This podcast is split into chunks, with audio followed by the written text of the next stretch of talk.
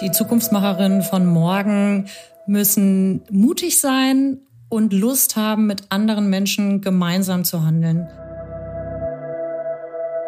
Sich trauen, etwas zu verändern, die Strukturen zu durchbrechen. Und dafür möchte ich eigentlich auch nur Mut machen und sagen, jeder kann was machen, jeder hat Reichweite, jeder hat Kraft, jeder kann etwas verändern.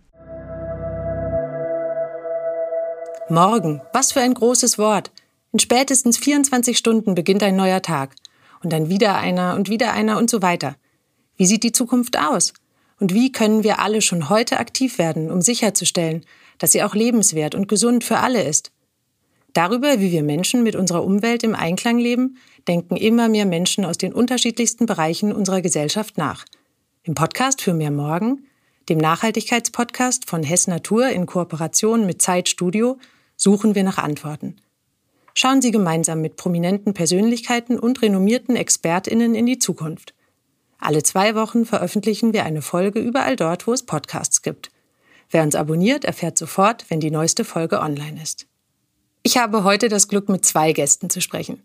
Die eine ist nicht nur eine der besten deutschen Schauspielerinnen, sondern eine frühe Unterstützerin der Klimaschutzbewegung Extinction Rebellion, kurz XR, und vor allem Initiatorin von Changemakers.film. Herzlich willkommen, Feline Roggan. Hallo. Die andere ist die Extinction Rebellion Vollzeitaktivistin und freie Bundestagskandidatin Lujen Rohloff. Schön, dass du da bist. Guten Morgen. Mein Name ist Christina Kara. Bevor wir ins eigentliche Gespräch einsteigen, hören wir doch einmal kurz, wie unsere Gesellschaft eigentlich zum Thema Rebellion für eine bessere Zukunft tickt. Menschen wie Greta Thunberg, die Initiatoren der Fridays for Future Bewegung, haben einfach gehandelt und damit gezeigt, was das Engagement einer Einzelnen bewirken kann. Erst streikte sie jeden Freitag allein dafür, dass die Klimaziele der Vereinten Nationen eingehalten werden. Dann taten es ihr immer mehr Schülerinnen und Schüler gleich. Beim ersten globalen Klimastreik am 15. März 2019 gingen rund 1,8 Millionen Menschen auf die Straße. Wir alle haben den Weckruf der Jugend gehört, sagte Bundeskanzlerin Angela Merkel im September 2019 auf dem Klimagipfel der Vereinten Nationen in New York. Was jede und jeder Einzelne aus diesem Weckruf macht, kann ganz unterschiedlich sein. Die Aktivistinnen der Klimaprotestbewegung Extinction Rebellion sind für ihre spektakulären und öffentlichkeitswirksamen Aktionen bekannt. Eine Reihe von Aktivistinnen ließ sich 2019 mit Fahrradschlössern um den Hals an den Zaun des Kanzleramts in Berlin ketten. Die Berliner Spree wurde 2020 an mehreren Stellen mit dem grünen Farbstoff Uranin eingefärbt, um gegen die Wasserverschmutzung durch den Kohleabbau zu protestieren. Im letzten Oktober klebten sich Aktivistinnen an das Gebäude einer Baufirma, um gegen den Ausbau einer Autobahn zu protestieren. Dujan Rohloff, eine der führenden Köpfe der Bewegung, kandidiert jetzt für den Bundestag und viele Prominente unterstützen Extinction Rebellion. Anfang Oktober 2019 wurde ein an die Bundesregierung der Bundesrepublik Deutschland gerichteter offener Brief veröffentlicht. Dieser wurde von 90 bekannten Persönlichkeiten, darunter Feline Roggan, Anna Loos, Christian Ulm, Fariadim und Bela B. unterzeichnet. Doch etwas zu unterstützen ist das eine. Selbst aktiv zu werden etwas anderes. Feline Roggan hat gemeinsam mit Branchenkollegen die Initiative Changemakers.film gegründet, um die Produktion von Film verantwortungsvoller und nachhaltiger zu gestalten. Überall wird also umgedacht. Eine Studie des Bundesumweltamtes aus dem Jahr 2020 zeigt, von 13 gesellschaftlichen Herausforderungen stufen 65 Prozent Umwelt- und Klimaschutz als sehr wichtige Herausforderungen ein. So richtig aktiv werden dann aber deutlich weniger. Für Umwelt, Natur oder Tierschutz engagieren sich dem Bundesfreiwilligen-Survey zufolge 4,1 Prozent der Menschen ab 14 Jahren in Deutschland. Was können wir tun, wenn wir nicht gleich Aktivistinnen werden, aber dennoch nicht tatenlos zuschauen wollen?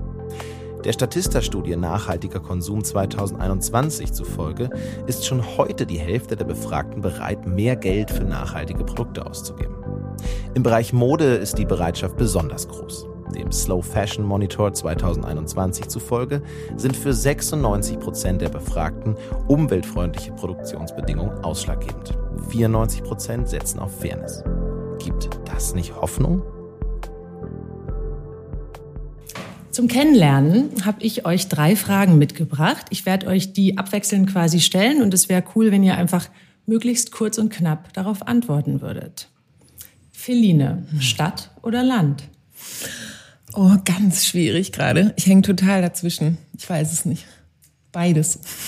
Wie sieht's bei dir aus, Luyen? Ich fühle mich inzwischen auf dem Land wohler, aber natürlich schätze ich die Stadt für die vielen spannenden Menschen und äh, ja, die größere Dichte. Klimawandel oder Klimakrise? Katastrophe. Katastrophe. Verhandeln oder einfach handeln? Handeln. Keine Zeit mehr. Einfach machen. Einfach machen ist ja mein Motto. Die Frage war nicht ohne Grund gestellt.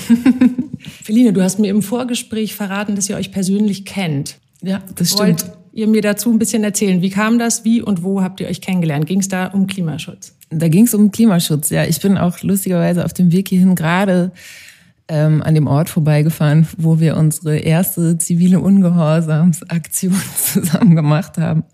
Wir haben uns kennengelernt im Sommer 2019 war das. Da habe ich sehr viel gelesen, sehr viel Guardian lese ich, weil die eine sehr gute ähm, Filmabteilung haben und die haben aber einen Climate Pledge. Das heißt, sie berichten schon relativ lange mit der Dringlichkeit und äh, Intensität darüber, was passiert, die dem Thema ähm, geboten ist. Und ich habe einfach Panik gekriegt. Ich habe ein kleines Kind und mir ging es gar nicht gut und ich wusste, ich will was machen. Und in England ist Extinction Rebellion zu der Zeit schon eine große Nummer gewesen. Da stand relativ viel drin. Und ich hatte das Gefühl, ich weiß nicht, wo ich ansetzen kann, aber ich muss jetzt selber irgendwas tun, mehr als nur auf äh, Fridays for Future Demos zu gehen. Und dann habe ich Extinction Rebellion Deutschland gegoogelt und die haben ein, ein Onboarding-Event in Hamburg gemacht. Da bin ich hingegangen und da war Luyen und hat das Ganze, naja, moderiert, so ein bisschen mit mehreren anderen, aber da haben wir uns kennengelernt und so ging das los. Luyen, kannst du uns ein bisschen darüber erzählen, wie du überhaupt zu Extinction Rebellion und zu deinem Aktivismus für Klimaschutz gekommen bist?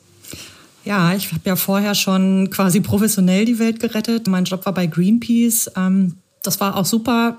Ich habe da total viel äh, mitgenommen. Und als es aber losging mit den Fridays for Future, muss ich sagen, da habe ich einen Unterschied gespürt zwischen dem, was ich sozusagen professionell tue und zwischen dem, was auf der Straße passiert ist diese Dringlichkeit, Unmittelbarkeit und auch einfach diese Energie, die von Kindern und Jugendlichen ausgehen, die wirklich auch Angst um ihre eigene Zukunft haben, sich zusammenschließen, zum ersten Mal politisch aktiv waren, das hat mich total inspiriert und auch angesteckt.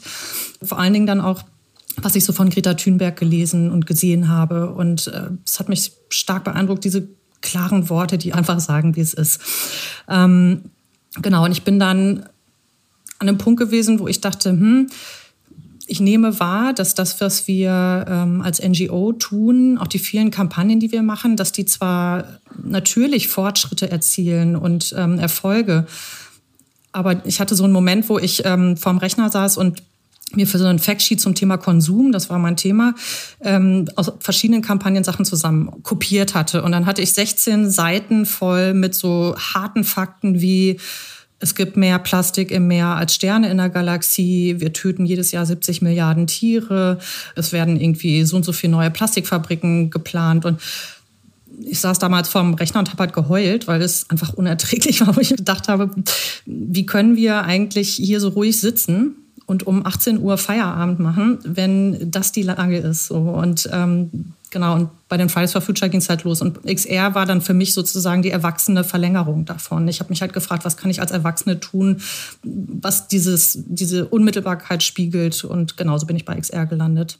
War dann dieses Onboarding-Event für dich dann der Stein des Anstoßes, um einmal bei diesem offenen Brief, den sehr viele Prominente 2019 unterschrieben haben, um XA wirklich aktiv zu unterstützen, mitzuwirken. Und auch, du hast ein Video rausgebracht, ähm, auch 2019, in dem du ganz deutlich sagst, wenn ich an die Zukunft denke, habe ich Angst um meine Tochter. Ich vermute, das hat damit angefangen. Was ist dann noch so passiert mit dir und XA? Extinction Rebellion, die hatten ja in London, das ging mir nämlich auch so, dass ich das als erwachsene Form, weil ich, ich war so, ähm, so ein bisschen so frei floating. Ich wusste nicht, wo, wo kann ich andocken, wo ist mein, ja, wo kann ich das hin kanalisieren? Wie gesagt, Fridays for Future sind irgendwie sind Teenager oder sind jünger als wir und was machen wir eigentlich? Wir haben ja auch eine Verantwortung, wo können wir das hin tun? Und Extinction Rebellion, die hatten in London zehn Tage lang drei bis fünf verschiedene Verkehrsknotenpunkte blockiert, haben die ganze Innenstadt lahmgelegt mit friedlichem Protest Daraufhin hat die Regierung den Klimanotstand ausgerufen. Das hat zwar bis jetzt noch nicht wahnsinnig viel gebracht in England, aber trotzdem war es das erste Mal, dass ich gesehen habe, okay, es gibt anscheinend Methoden, die eine Regierung dazu bringen, wirklich ins Handeln zu kommen oder das auszusprechen. Deshalb wollte ich das, äh, wollte ich das machen. Und dieses Onboarding, das hat schon total geholfen, einfach weil da waren relativ viele Menschen, die, äh, denen es genauso ging. Ich bin alleine dahin gegangen ähm, weil die meisten anderen auch von Extinction Rebellion noch gar nichts gehört hatten und ich das nur über diese Leserei im Guardian so einen Bezug hatte. Bin relativ schnell mit Lujan ins Gespräch gekommen mit ein paar anderen und dann haben wir so eine kleine ähm, Bezugsgruppe, man bildet so Untergruppen, dass man andere Leute hat, mit denen man sich austauschen kann darüber und dann so in Aktion gehen. Und dieses Video, das du angesprochen hast, das haben, hat Luyen von mir gedreht. ähm, und auch den äh, offenen Brief, das war dann sehr schnell sozusagen auch meine Position da drin, andere Prominente, die ich kenne, anzusprechen und zu fragen, könnt ihr nicht, wollt ihr nicht eure Reichweite auch dafür nutzen, für dieses Thema, was so wichtig ist und nicht nur für Film, PR oder Werbung, Verkaufen von irgendwelchen Dingen. Jetzt hast du vorhin schon den Begriff verwendet, Feline, ziviler Ungehorsam ist ja ganz wichtig in den heutigen Zeiten oder kann sehr wichtig sein. Ihr habt beide gesagt, Fridays for Future ist die erwachsene Verlängerung, aber ja eigentlich plus zivilen Ungehorsam. Also wenn ich jetzt so dran denke, Tino Pfaff hat 2019, der war Mitglied des Bundespresseteams von XA, gesagt, dass eben Hunderte von Menschen bereit seien, sich für Straßenblockaden und andere Protestformen festnehmen zu lassen, weil einfach dieser Druck nur so entstehen kann. Das Thema, worüber wir heute gemeinsam sprechen, ist ja so ein bisschen auch wirklich Rebellion. Wie weit muss man eigentlich gehen? Luyen, wie weit muss man gehen? Ich frage mich das gerade tatsächlich. Ähm, auf jeden Fall weiter. äh, weil wir bisher nach wie vor steigende Emissionen haben. Also wenn man es einfach mal vom Ergebnis her denkt und von dem, was wir brauchen, nämlich sinkende Emissionen, dann haben wir es offenbar noch nicht geschafft, genug Druck aufzubauen. Jetzt ist es ja nicht die Aufgabe alleine von einer kleinen Gruppe von Menschen, das ganze Land und diesen Riesentanker äh, herumzureißen, der schon seit 30 Jahren diesem Rumreißen sich verweigert. Ähm, insofern finde ich, ähm, ist ziviler Ungehorsam zum jetzigen Zeitpunkt für mich ein Mittel, um Aufmerksamkeit zu erlangen, um Dringlichkeit auszudrücken, um ähm, auch ganz klar darauf hinzuweisen, dass wir ins, uns in einem gesetzlichen Rahmen bewegen, der nicht mehr angemessen ist für die Bewältigung der Klimakatastrophe und dieser gesetzliche Rahmen verändert werden muss. Das ist ja ziviler Ungehorsam, dass man quasi Regeln und Gesetze in Frage stellt. Also beispielsweise sowas wie die Rassentrennung. Ja, ähm, so müssen wir jetzt sozusagen einen gesetzlichen Rahmen in Frage stellen, der nicht in der Lage ist, unsere natürlichen Lebensgrundlagen und die, damit die Zukunft unserer Kinder und uns selbst zu schützen obwohl das im Grundgesetz steht. Das heißt, es muss Anpassungen geben. Und äh, genau, und darauf weist sozusagen ziviler Ungehorsam mit dem Mittel des bewussten Gesetzesübertrittes hin.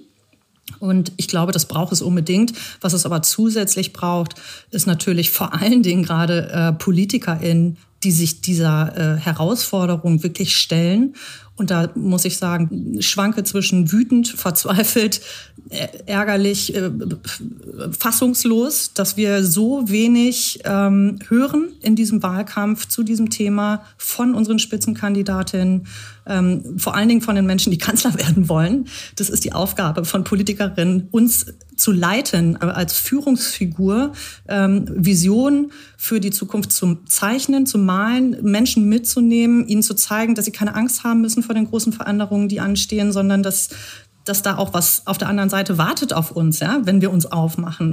Und die Alternative ist eben, es gibt keine Alternative dazu.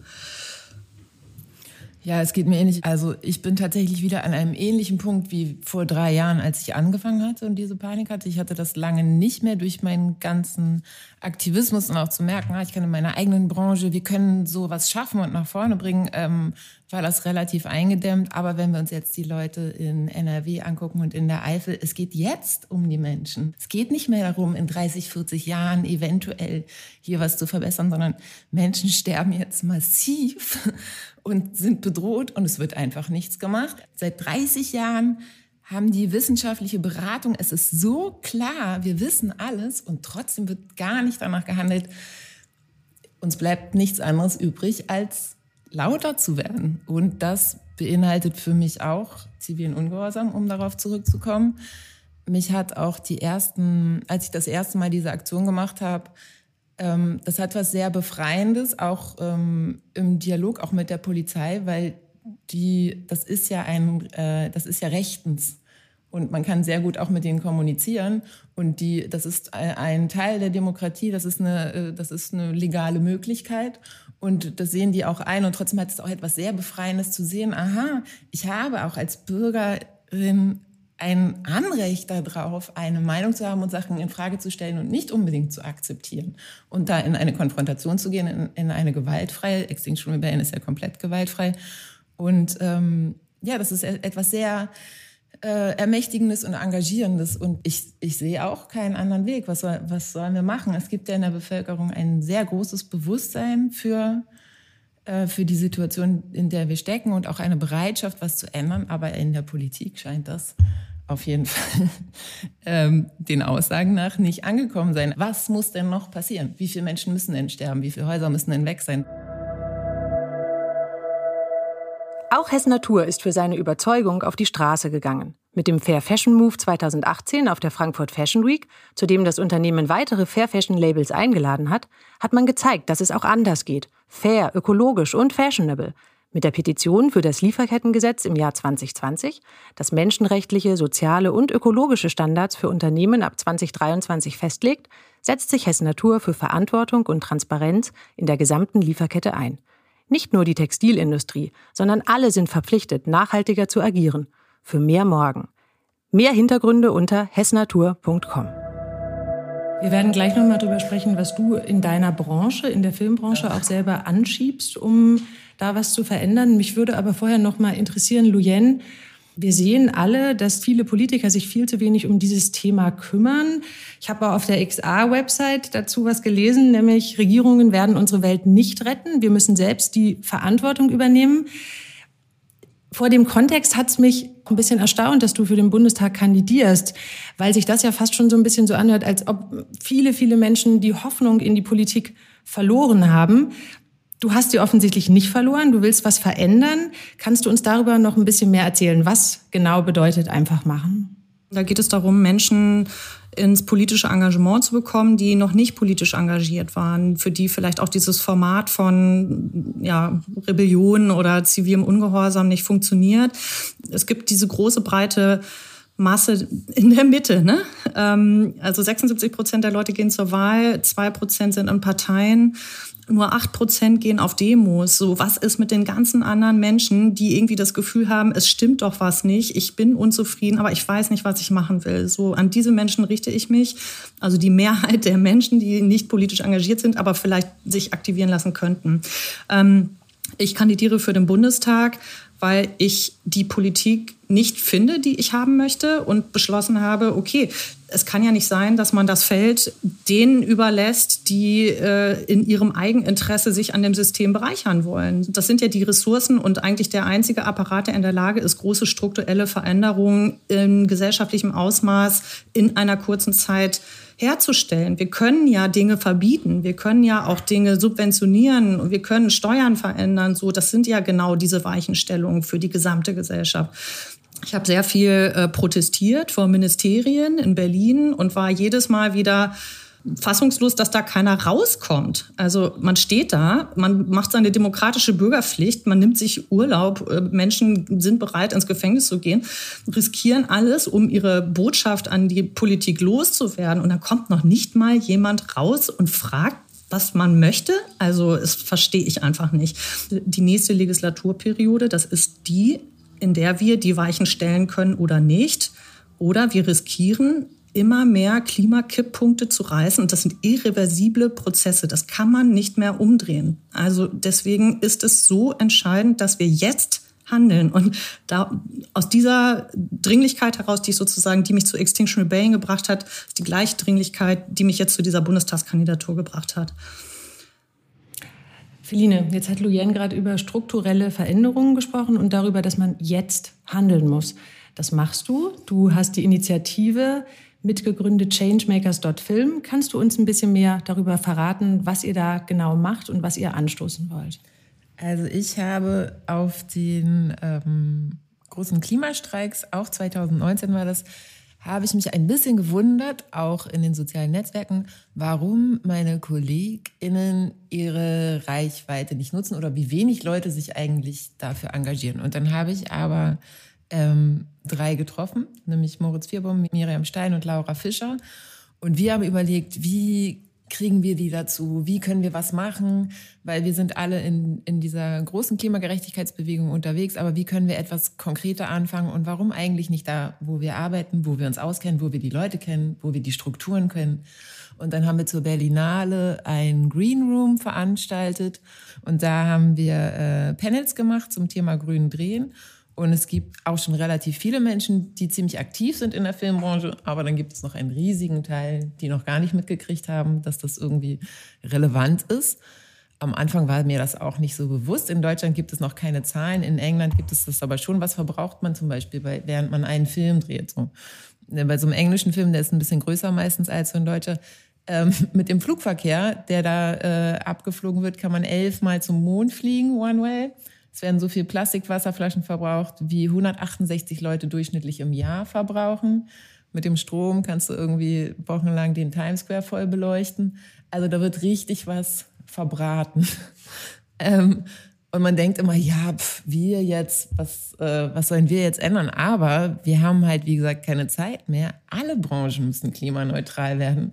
Warum nutzen wir nicht unsere Macht, die wir als Schauspieler zumindest vermeintlich haben. Wir haben uns nämlich umgehört bei den anderen Gewerken und es hieß immer, ja, es wird oft gesagt, man kann nichts verändern, weil die Schauspieler, die bestehen auf Luxus und Status und deshalb zum Beispiel muss geflogen werden oder die wollen immer alleine im Auto fahren und äh, ins größte Hotel und solche Sachen. Und dann haben wir uns hingesetzt, dann kam nämlich Corona, also es war Drehstopp und dann haben wir uns per Zoom zusammengesetzt und haben mit allen Gewerken gesprochen, um von jedem zu wissen, wie würdet ihr gerne arbeiten oder wie könnte, wie kann man euren Arbeitsbereich verbessern? Und wir haben uns überlegt, was könnten wir da, dazu beitragen und haben eine Selbstverpflichtung erarbeitet, um diesem Luxusklischee vorwegzugreifen und zu sagen, alle, die hier unterzeichnet haben, wir sind bereit, das alles zu ändern. Das brauchen wir nicht.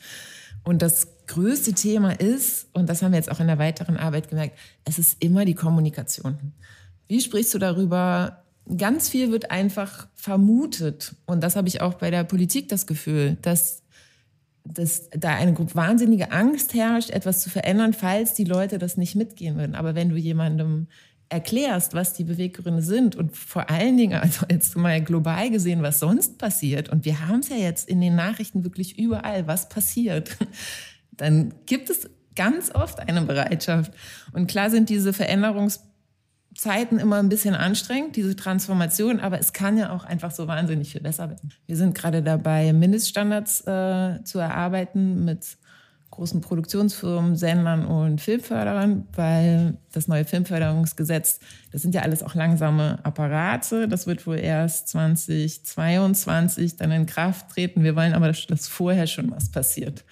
Ja, und da geht es um, da wird von Anfang an wieder diskutiert. Das sind politische Prozesse. Es ist sehr zäh und man merkt auch, was, wie viel Macht in diesen alten Strukturen drin steckt und wie schwierig und anstrengend es ist. Es wird um alles gekämpft, gekämpft. Ob der Müll recycelt wird, darf es einen vegetarischen Tag beim Catering geben? Ganz große, wahnsinnig große Frage. Da wird dann gesagt, hm, es wäre, nein, man kann Fleisch nicht verbieten. Aber es geht ja nicht um Verbieten. Wenn es einen Tag keine Nudeln gibt, werden ja auch nicht Nudeln verboten. Das ist ja totaler Quatsch. Dann gibt es einfach keine Nudeln. Aber also so, es ist ein, es ist wahnsinnig zäh ähm, und kostet viel Kraft.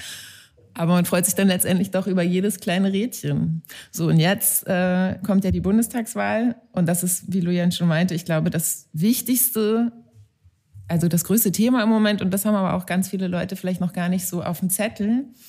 Und ähm, was wir, wo wir jetzt gerade dran sind, ist ähm, versuchen, Leuten mitzuteilen über diese unsere ganzen prominenten UnterzeichnerInnen, wenn die ihre Reichweite nutzen, dass jeder Reichweite hat. Und zwar, es gibt nicht nur Reichweite in den sozialen Medien, sondern auch gerade in der Familie. Und die Bundestagswahl wird wahrscheinlich entschieden von Leuten, die über 60 sind, weil die machen ungefähr 40 Prozent der Wahlberechtigten aus. Und die unter 30-Jährigen, denen die ganze Klimathematik äh, sehr viel präsenter ist, die sind nur 15 Prozent. Deshalb sprecht mit den Menschen in eurer Familie, mit denen ihr kennt und erzählt ihnen, warum es wichtig ist für euch, das jetzt die Stimme für eine klimagerechte Zukunft zu geben. Du hast jetzt eben gesagt, Kommunikation ist alles. Wie ist das, wenn du dann so kommst mit deinen Forderungen? Ähm, wie sind so die Resonanzen? Sind die Leute offen? Ist wirklich Kommunikation alles? Oder gibt es da eben doch auch Menschen, die wirklich massiv gegen solche Initiativen arbeiten? Also gegen die Initiative nicht. Ich habe äh, am Set das ist ja ein bisschen wie so ein Mikrokosmos und manchmal ist es wie so ein Abgleich dieser größeren Gesellschaft. Ich, das, da ist es genauso. Ich habe eigentlich das Gefühl, dass fast alle eine große Bereitschaft haben. Zum Beispiel an dem Set, an dem ich jetzt bin, bin ich seit drei Wochen dabei, äh, darum zu, ich will jetzt nicht Nerven sagen, aber so ein bisschen Druck zu machen, warum wir nicht den Müll trennen können. Das ist doch eigentlich eine Selbstverständlichkeit. Wieso muss man darüber noch reden? Ja, aber dann gibt es von der Stadt keine große Mülltonne die, im Team sind die alle, alle verdrehen die Augen, sind, ja, warum nicht? Also verstehen sie auch nicht, warum das nicht so ist. Trotzdem, also die Bereitschaft ist da, aber die Mechanismen, um das möglich zu machen, die sind noch sehr behäbig. Und sonst ist es mit der Kommunikation ähm, ja unterschiedlich. Manche Leute fühlen sich, die wissen, dass ich so engagiert bin, die haben schon wie von vornherein ein schlechtes Gewissen. Ich muss gar nichts sagen. Mir wird sehr viel erklärt. Ja, ich fliege jetzt noch mal in den Urlaub. Sage ich dir jetzt einfach, ja, also flieg doch. ich habe jetzt nichts gesagt. Äh, würde ich auch nicht. Ja, das muss jeder schon für sich selber entscheiden. Also man merkt, bei allen sind so Prozesse im, im Gang. Und ich werde sehr viel darauf angesprochen ich glaube, es löst einfach was aus. Dadurch zu wissen, ah, sie, sie engagiert sich dafür, es ist ihre Thematik, dadurch fangen Menschen an, sich selber zu spiegeln, da gibt es dann Abwehrreaktionen, Frust oder halt, ja, ich möchte auch, aber ich weiß nicht. Aber es, es gibt immer ein Gespräch. Genau, und, und deswegen glaube ich, es lohnt sich wirklich jedes bisschen aus dem Fenster lehnen. Alles, was, wo du sozusagen deine Öffentlichkeit herstellen kannst. Und ob das jetzt mit Freunden ist oder auf Social Media. Aber ich glaube, im, im direkten persönlichen Gespräch haben wir den größten Hebel, ähm, ob das jetzt in der Branche ist, ob das auf der Straße ist. Alle Kontakte, die du hast, sind potenzielle Menschen, die du bewegen kannst. Und das ist wichtig, ne? Jeder Einzelne zählt, weil ich diese Ohnmacht, dieses Ich kann ja eh nichts machen und ich mit meinen drei Leuten und ich glaube auch, dass viele gerade Jüngere denken, ja, ich habe ja auch nur 500 Follower oder so. Also was Lujan meinte, ich glaube, der direkte Kontakt macht so viel mehr, auch also der, die Gespräche funktionieren halt ganz anders und auch erstmal dieses, oh nee, über Politik reden uns doch voll langweilig und auch unangenehm und sind wir nicht eh alle einer Meinung und dann geht man ins Gespräch und merkt, oh, nee, wir sind alle doch gar nicht so einer Meinung. Das wird ist ja jetzt auch in diesen Zeiten noch interessanter, weil ich habe das Gefühl, jeder liest auf seinen Handys oder auf seinen Geräten seine News und denkt, die anderen lesen das auch. Nein, die anderen lesen andere Sachen aus ihren Filterblasen und da mal so Brücken zu schlagen, zu gucken, was, was passiert da, was hast du für Informationen, äh, wie, wo tendierst du hin und es verändert was und dann kann man und es macht auch wahnsinnig Spaß. Also das habe ich jetzt auch gemerkt. Also, mir macht es, wenn ich gut drauf bin, macht es mir wirklich wahnsinnig Spaß. Manche Leute finden das, äh, ja genau, manchmal passt das, manchmal passt das nicht, muss man auch sehen, aber mal anfangen und zu fragen und auch äh, ja, aber auch in der Familie, weil oder in Freunden. Mein Vater hat von seinem Tennisclub erzählt, dass er da äh, die Leute gefragt hat und sein einer Freund meinte, ja, er wählt seit Jahren die Tierschutzpartei und das bleibt auch so. Und er war so, so das hätte er nie gedacht. Und es ist so, ja, aber so solche Überraschungen. Also vielleicht, warum nicht mal dieses Feld aufmachen und mal über andere Thematiken reden und mal gucken, was da lauert in deinem, äh, in deinem Umfeld und wie man damit umgeht. Weil auch da ist auch, wenn wir nicht einer Meinung sind, heißt es ja noch lange nicht, dass wir nicht mehr im Gespräch sein können und dass man sich nur mit den Leuten unterhält und die, die sowieso mit in deiner Blase unterwegs sind. Und das finde ich nämlich, da finde ich Familie so ein schönes Beispiel dafür, weil ich glaube, das ist wie so die, die größte Dichte von ganz unterschiedlichen Menschen und Auffassungen, die man aber, zu denen man so eine, so eine Bindung hat, die auch gar nicht kaputt gehen kann. Da kann man ja ganz gut mal ein bisschen rumprobieren.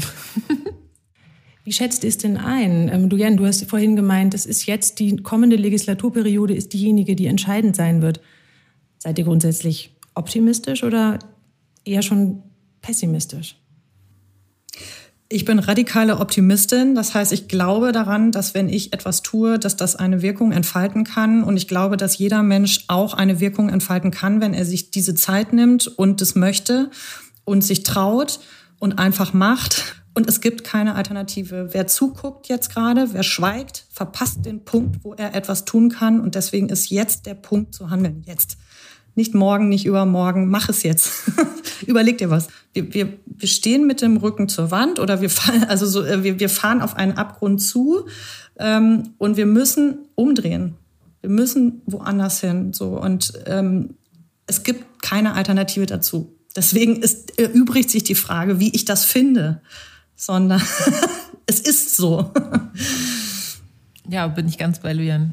Ich, ich habe beides. Aber es siegt auch bei mir der Optimismus und die Hoffnung da drin, weil ich es einfach nicht einsehen will. Es gibt auch grundsätzlich so einen Gedanken, dass ich denke, wir sind so intelligente Wesen. Ich sehe es nicht ein, dass wir uns wie die Lemminge vollen Wissens einfach kaputt machen. Das glaube ich nicht. Das kann nicht sein. Ich habe Hoffnung an die Menschen. Ich kenne so viele schlaue Leute, ich kenne so viele Leute mit Energie, die das wissen und was verändern wollen und wir kriegen das hin. Also, was auch immer wir hinkriegen, aber wir kriegen das hin. Wir fahren das Ding nicht komplett gegen die Wand. Machen wir einfach nicht. Kann nicht sein. Und ich glaube, also ja, sonst, sonst kann ich mich, sonst können wir uns alle ins Bett legen und äh, oder ich habe im Moment auch das Gefühl, die Natur ist so eindeutig auch in dem, was, was überall gerade passiert. Es ist nicht mehr verdrängbar. Auch die Medien sind ja darauf eingestiegen und ich glaube, also, dass das sehr wichtig ist, dass man aber dieses Thema, dass die Wahl wirklich auch so einen Einfluss hat und dass da jeder einen Einfluss hat. Das ist nicht die, die Kandidaten, die, zu denen man keinen Zugang hat, sondern wir sind es. Wir machen damit den Unterschied und das muss jetzt passieren. Ja, und da schreien wir jetzt einfach ganz laut rum, bis uns alle gehört haben und mitmachen. Ich danke euch ganz, ganz herzlich. Hat riesen Spaß gemacht. Ähm, schön, dass ihr euch die Zeit genommen habt. Ja, vielen Dank. Sehr gerne. Danke. Werdet aktiv. Einfach machen.